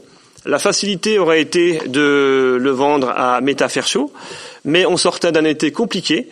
Euh, les éleveurs du territoire euh, étaient en recherche de fourrage. J'ai vendu mon maïs à un éleveur bovin. Voilà. Donc, euh, il y a une vigilance à avoir sur ce point-là et on en est parfaitement conscient.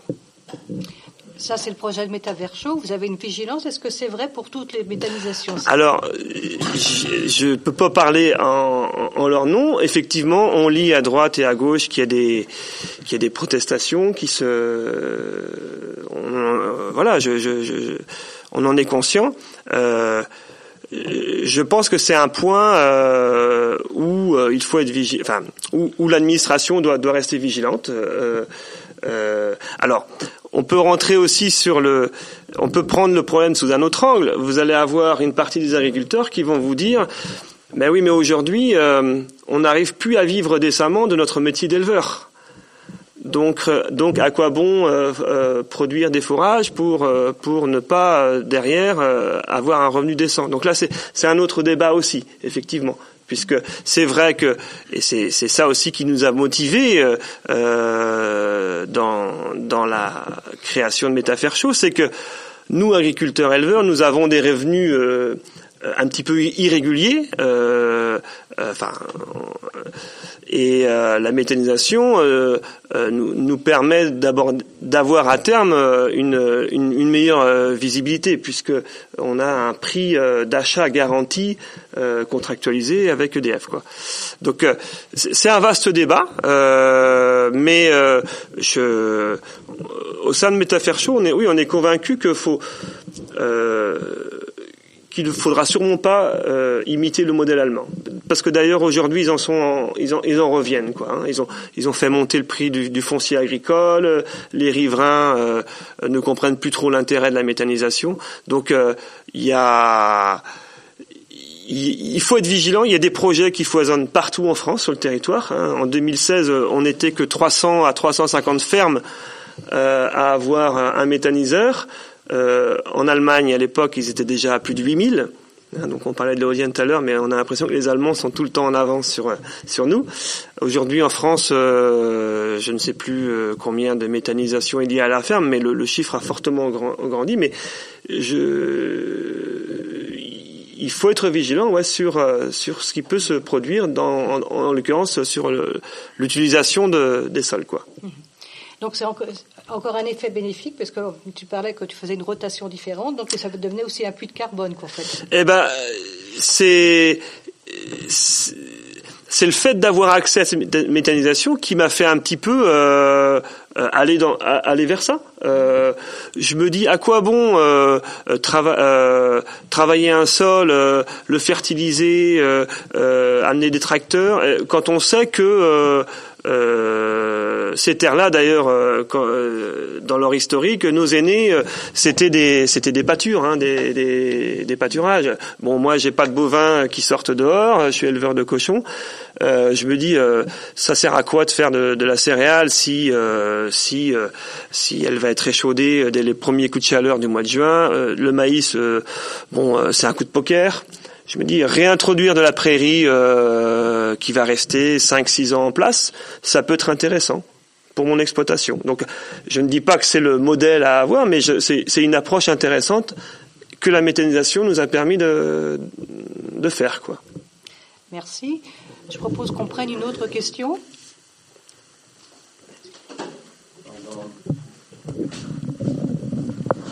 dans la continuité de, cette réflexion, il y a quand même euh, la course au foncier qui est une réalité quand même. le méthaniseur, euh, on a besoin de foncier, c'est une réalité. Et sur le terrain, j'ai l'impression quand même que la concurrence au foncier est de plus en plus forte au méthaniseur. Et je vois quand même, j'ai l'impression qu'il y a une rentabilité parce qu'il y a beaucoup de projets, c'est qu'il y a une rentabilité derrière. Et effectivement, on rentre aussi en concurrence avec l'alimentaire. Et il y a des agriculteurs aussi, des petites structures qui voudraient faire de nouvelles euh, pratiques agricoles ou alimentaires et ils ne trouvent pas de foncier. Quoi. Mm. Donc ce partage du foncier, je pense qu'il est au cœur du débat plus général sans doute, mais il, est euh, inhérent à, tout ça. Et aussi, il y a quand même une réalité. Alors sur la méthanisation, un point positif, je lisais hier soir que avant les années 50, il y avait quand même 25% de la surface agricole qui était consacrée à l'énergie. Ce qu'on a perdu depuis cette année-là, puisqu'il y a eu la guerre et il fallait produire beaucoup pour l'alimentaire. Et aujourd'hui, on a suffisamment d'alimentaire, effectivement, on a besoin d'énergie. Donc ça, c'est aussi euh, un élément du débat. Quoi. Une réponse rapide, c'est pas Oui, bah oui, je ne veux pas mobiliser tout le... Euh, alors, là encore, euh, le, le, la course au foncier, elle n'est pas nouvelle. Je pense qu'elle était déjà présente avant l'arrivée des, des, sites de méthanisation en France je ne peux pas vraiment répondre. Je, je, pense que oui, là aussi, il y a une vigilance à avoir sur euh, sur euh, sur ce sujet-là. Euh, euh, mais mais on, peut élargir le débat là encore hein, sur sur sur l'utilisation des des, des des, terres pour nourrir des élevages. On est quand même aujourd'hui dans des une, une en France des une lente euh, baisse de la consommation de viande. Euh, donc euh, on peut on peut être interpellé sur ce débat-là aussi. Est-ce que demain on aura intérêt à, maintenir, à alimenter un cheptel français aussi conséquent? Euh, donc c'est, je, pose des questions, mais je n'ai pas les réponses. Euh, euh, produire l'énergie, euh, euh, on est tout à chacun euh, bien content d'avoir accès à, à nos à nos objets du quotidien et ces objets du quotidien ont besoin on nécessitent de l'énergie. On a besoin de s'alimenter aussi. Il y a, y a une balance à trouver. Donc je, je, je je, fais partie de ceux qui, qui, pensent qu'il y a un équilibre à trouver.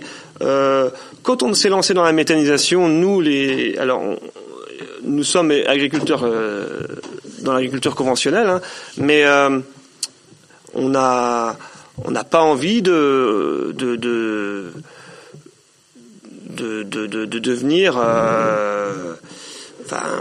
d'être pointé du doigt en permanence parce que parce que responsable de mauvais choix. Non, quand on s'est lancé dans ce projet-là, on a, on, pensait, on pense toujours que ça a du sens et, que ça peut d'ailleurs euh, euh, progresser, euh, dans, notamment dans, dans l'utilisation, Guinel tu en parlait tout à l'heure, du, du carburant, parce que demain, peut-être que, que nos engins agricoles fonctionneront avec le carburant qu'on produira sur, sur chaud donc euh, pour pour limiter encore l'impact euh, environnemental.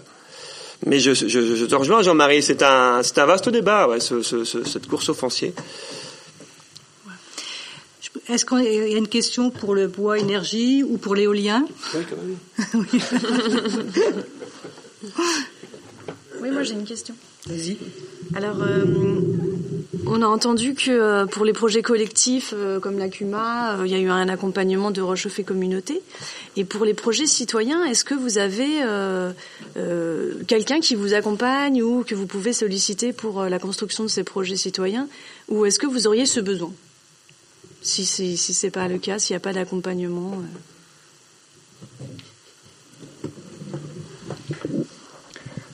oui, on, peut peut-être plus facilement répondre sur le projet éolien qui est un peu plus vieux. Euh, donc je, disais tout à l'heure que euh, la communauté de, enfin la, la communauté donc euh, avait initié le projet en, en, 2010 puisque en 2010 souvenez-vous il y avait il y a eu une définition de zone de développement possible pour l'éolien et il y a eu des appels à projets qui ont été faits, euh, lancés au niveau de la communauté de communes. Euh, la, communauté de communes a incité des citoyens à se porter, euh, enfin, à interroger hein, la possibilité que des citoyens puissent eux-mêmes déposer un projet. On a été retenu, donc en ce sens-là, on a été aidé. Mais depuis, d'un point de vue technique, d'un point de vue presque apport économique d'un point de vue apport de connaissances, puisque on était tous, euh, j'allais dire ignares, c'est pas ça, mais euh, des néophytes. Euh, il n'y a eu aucun apport, que ce soit financier, que ce soit méthodologique, que ce soit sous forme de conseil pour l'élaboration de notre projet. Je prends un exemple concret. Par contre, on sait euh, donc de, ce point de vue-là, la, communauté de communes, parce que en fait, elle était comme nous. Les élus sont, c'est nos représentants. Ils n'ont pas plus de compétences que nous pour euh, sur l'aspect éolien, même sur l'aspect administratif où ils seraient peut-être un peu plus euh, compétents que nous. c'est très très technique, donc on fait appel en fait à des prestataires extérieurs. Et pour, par exemple, pour les études de vent, les études euh, les études euh, d'impact sur euh, sur le, paysage et tout ça. On a on a fait appel à des bureaux d'études qu'il a fallu payer. Donc et ça c'est on, a fait par contre ce travail-là, on l'a fait en lien avec un un professionnel de l'éolien. Donc pour pour le citer, enfin pour ceux qui ne seraient pas au courant, c'est PET Technologies qui a construit le premier parc éolien sur, euh, sur. Donc eux avaient la, la compétence sur la marche à suivre et c'est eux qui nous ont aidés à, conduire les études. Quoi. Mais donc pour répondre à la question très précise sur euh, quel est l'apport euh, méthodologique ou l'apport, l'appui qu'ont fait les, les, élus, ben, en fait c'est au point de départ que ça s'est fait en, en retenant le, en retenant le projet, enfin l'idée que les citoyens se mobilisent. Mais après ça, euh, je crois, bah, Daniel, je le laissais parler parce que Daniel, c'est l'historique. Euh, moi, je suis entré. Euh, c'est vrai qu'à l'origine, il y a pu se débrouiller après, donc on n'avait pas forcément au niveau de la communauté de communes d'aide particulière, c'est-à-dire c'était compliqué pour eux aussi, en tant qu'élus, de s'intégrer dans un projet. Ça devenait, c'était pas, pas facile pour eux non plus. Donc c'était plus facile pour nous, indépendants, de faire quelque chose, quoi.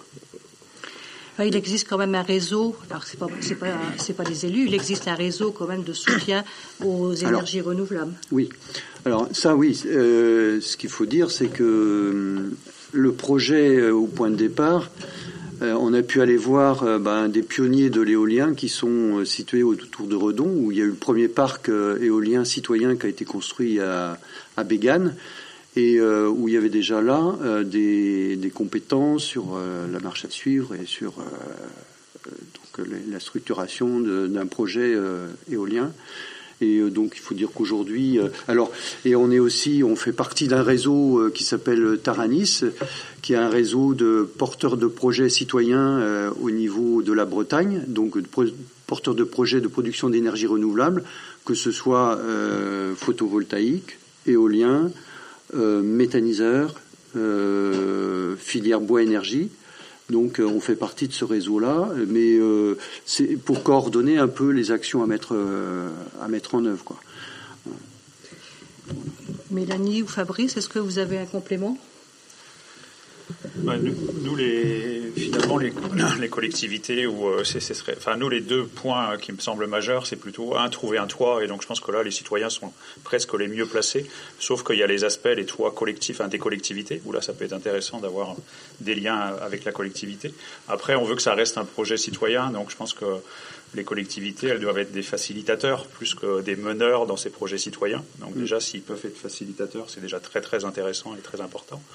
Et euh, après, je pense que nous, on n'en est pas là, mais pour les aspects techniques, euh, c'est des choses que chaque collectivité peut pas développer elle-même. Donc, on fait souvent appel, effectivement, soit à des bureaux d'études, à des, réseaux, mais nous, on n'en est pas là, je pense pas. Enfin, on n'en est, pas là. Est-ce qu'il y a une dernière question dans l'Assemblée? Oui, moi aussi. J'avais une question pour le bois aussi. Ah bah, vas-y, bah, pose ta question, Bernard. non, vas-y. Non, non, c'est toi qui as lancé. Je te laisse. C'est peut-être la même. Hein. Euh, ça, on va voir. euh, ouais, non, la question euh, qui reste en fait pour moi pour le bois, c'est euh, plutôt comment on va chercher en fait comment la ressource. C'est-à-dire que il y a effectivement les gens qui sont motivés pour pour le bois. Il y a de la haie existante, il y a des replantations, mais comment là tu l'as cité, 300 km sur le sur le territoire. comment on va chercher ceux qui sont plus réticents il y a un outil qui, est venu vers nous, là, c'est le label, euh, bois. Là, c'est un label national euh, où tout le monde va avoir le même cahier des charges. Euh, ça permet de parler tous avec le même discours. Après, nous on est, on est conscient que le, bois, le bois, le bois agricole est plus difficile à mobiliser que du bois forestier ou du bois bord de route, quoi. Alors au niveau du collectif, on a souhaité mettre un petit accent par rapport à ça. On le paye 15% euh, plus cher que le bois, le, bois, le bois non labellisé, euh, qui serait pas euh, un, bois avec des plans de gestion, avec une gestion durable, quoi. Après, on souhaite qu'il soit reconnu, qu'il soit, qu'il soit, on, voudrait bien qu'il soit monté, mais ceci étant, le montage financier des différentes chaudières avec lesquelles on travaille a été fait avec un, avec une énergie euh, du, du, du, gaz et du pétrole euh, des, des, mois passés. Quoi. Euh, le bois est certainement en décalage. Peut-être que euh, on est en éveillant par rapport à ça. On essaie de, de on essaiera de motiver la collectivité pour qu'il y ait une majoration, pour qu'il y ait un intérêt financier, pour que les agriculteurs y retrouvent leur compte sur l'aspect main d'œuvre pour mobiliser le bois. Quoi. Il y, a, ça, et puis on peut également rajouter que aujourd'hui il y a France Carbone Agri qui s'est mis en place là, c'est-à-dire que sur les exploitants, les exploitants qui le désirent peuvent faire un cap 2 ER.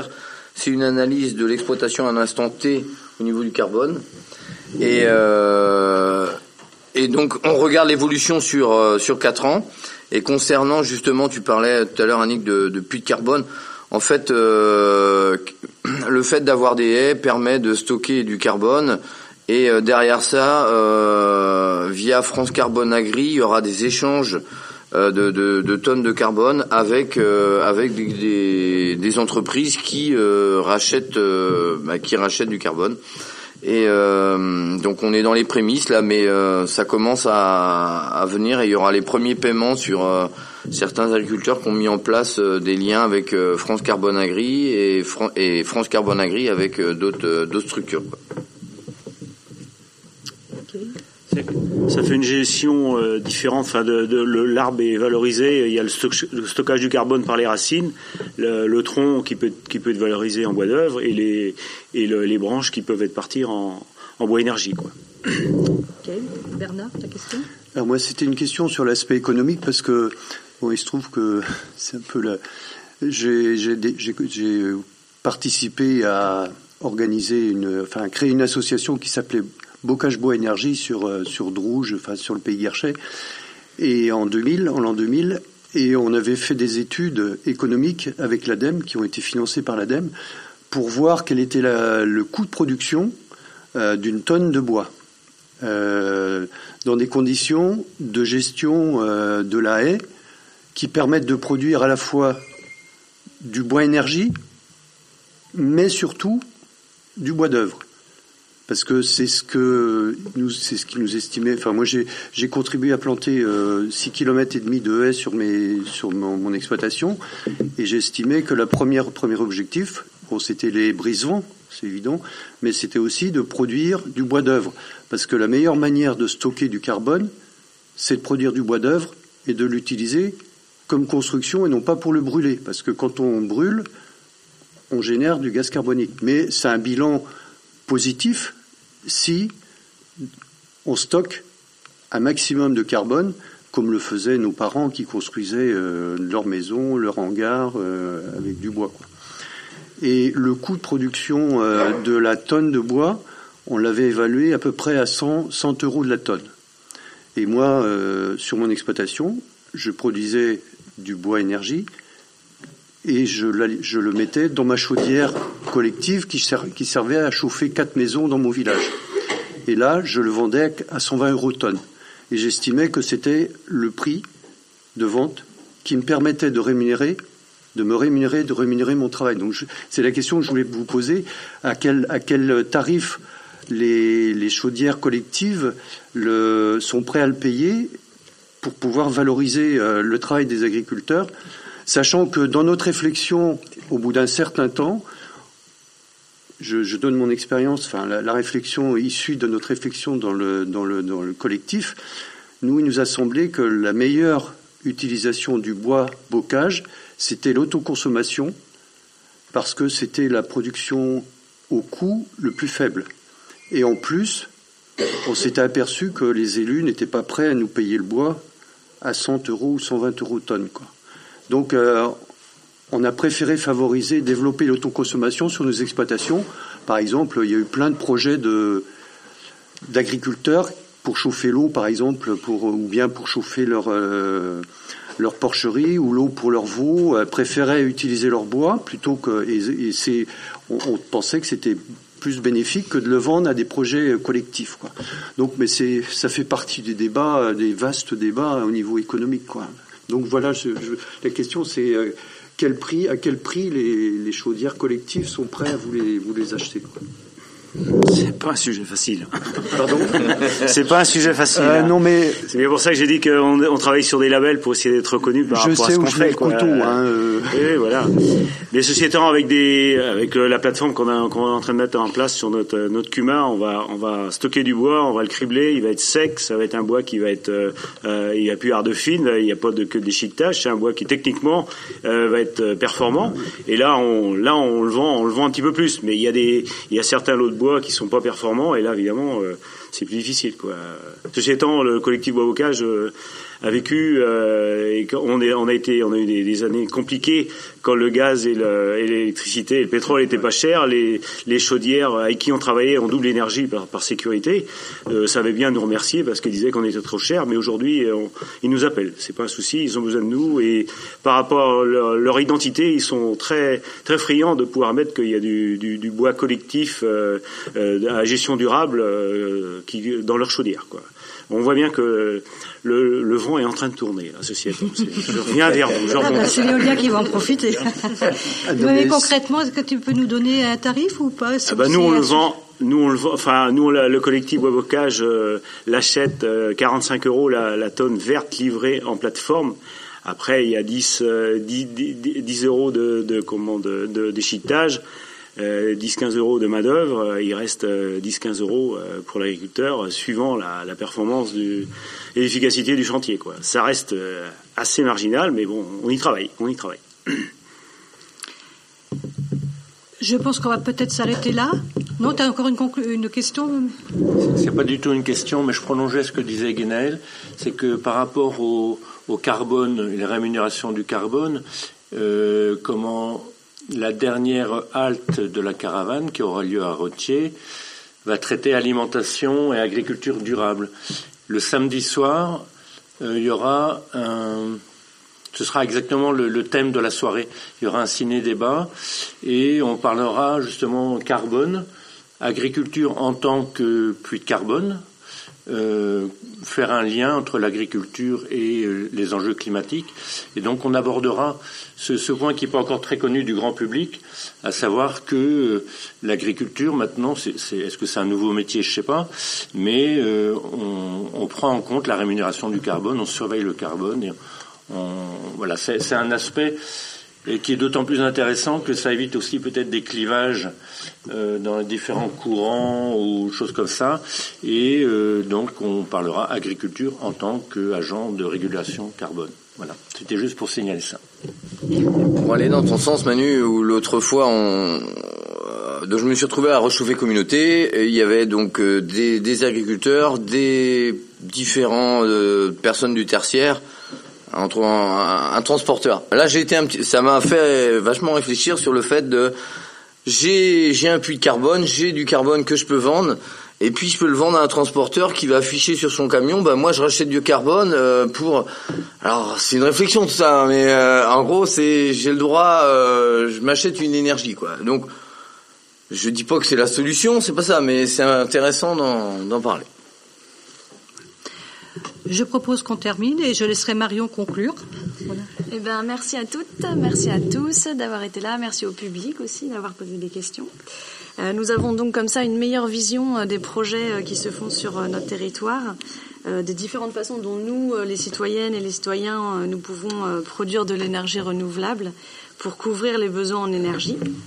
Pour rappel, l'objectif est qu'en 2050, le territoire produise plus d'énergie qu'il n'en consomme et qu'il se soit aussi adapté au changement climatique. Donc tous les témoignages euh, qu'on a écoutés euh, illustrent euh, l'engagement des différents acteurs du territoire pour les enjeux climatiques. Aux côtés des collectivités, des citoyens s'engagent et on souhaite que de nouvelles initiatives naissent partout sur les territoires. C'est la richesse de, de, nos territoires ruraux et agricoles. Non seulement sur ces territoires on peut produire de l'alimentation pour la population, mais euh, aujourd'hui aussi, ces territoires peuvent euh, pourvoir aux, besoins énergétiques. Il est donc important de travailler euh, et, d'échanger en fait tous ensemble pour réussir à, relever ce défi sociétal. Si ce sujet de l'énergie vous intéresse, on a des, des, petits conseils.